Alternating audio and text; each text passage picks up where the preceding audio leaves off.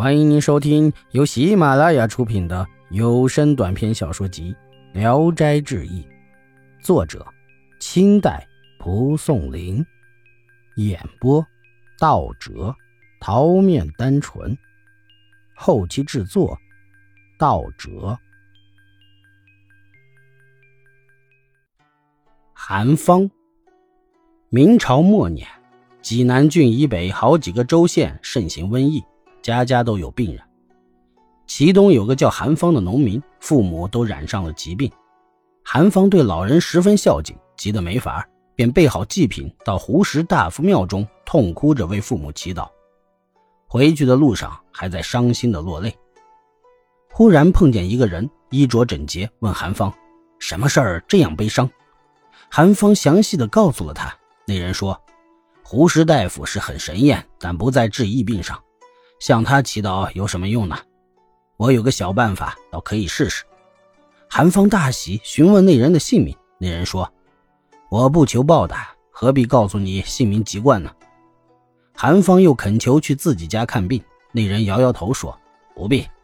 你回家后拿张黄纸放到床上，厉声说：‘我明天去鬼都告诉东岳大帝，你父母的病就好了。’”韩方恐怕不灵验，执意请那人去家里看看。那人说：“实话告诉你吧，我不是凡人。循环使者见我忠厚诚实，让我做了南乡土地。我为你的一片孝心所感动，所以教给你这个方法。现在东岳大帝正在从枉死鬼中选拔那些对老百姓有功或一生正直、不做邪祟的，用作城隍和土地。这些行瘟疫殃害人的。”都是郡城中被清兵杀死的冤鬼，急着要去鬼都向月帝自荐，所以沿途索贿，借此糊口。你说要告诉月帝，他们一定害怕，病就好了。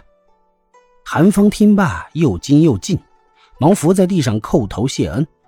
起来一看，土地已渺无人影了，叹息着回到家中，按照土地说的去做，父母果然好了，又把这方法传到邻村，无不灵验。郑兴颂，常山县石宗玉是个进士出身，在新郑县当县令。有一个远客张某人在外经商，因生了病，既不能步行，又不能骑马，便雇了一辆人力车回家，身上带着做买卖赚的五千贯钱，有两个车夫载着他在路上走。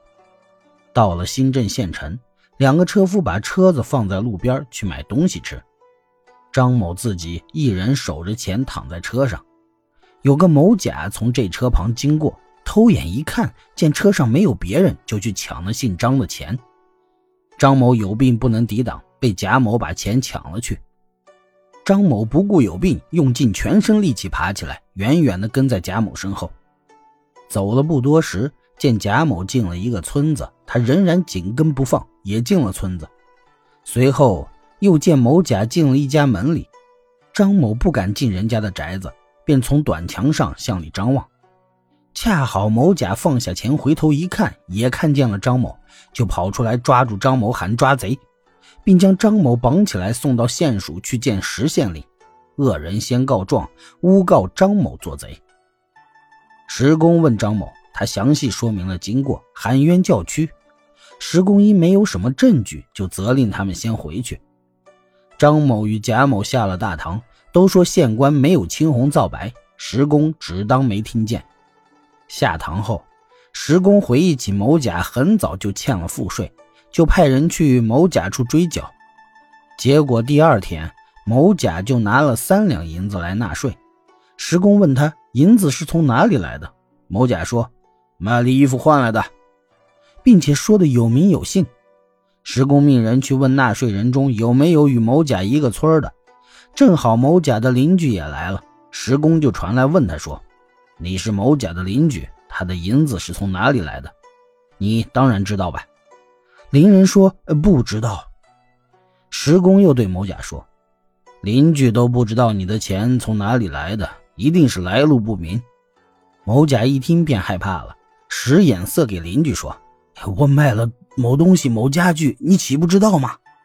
邻人急忙说：“哎，对对对，哎对，是是有这个事儿。”石公生气地说：“你必定与某甲一同偷过，不动大刑，你不会说实话。”邻人一听要动大刑，就赶忙说：“因为我们是邻居，没有敢说实话。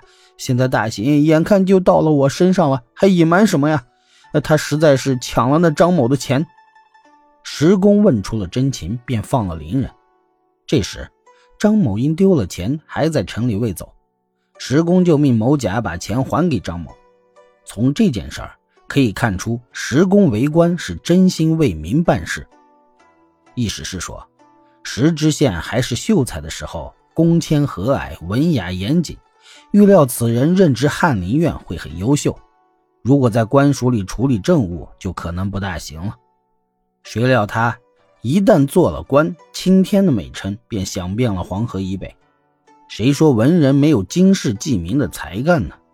因而我记下了这件事儿，用以告诫那些在位的官员。本集演播到此结束，谢谢大家的收听。喜欢请点赞、评论、订阅一下。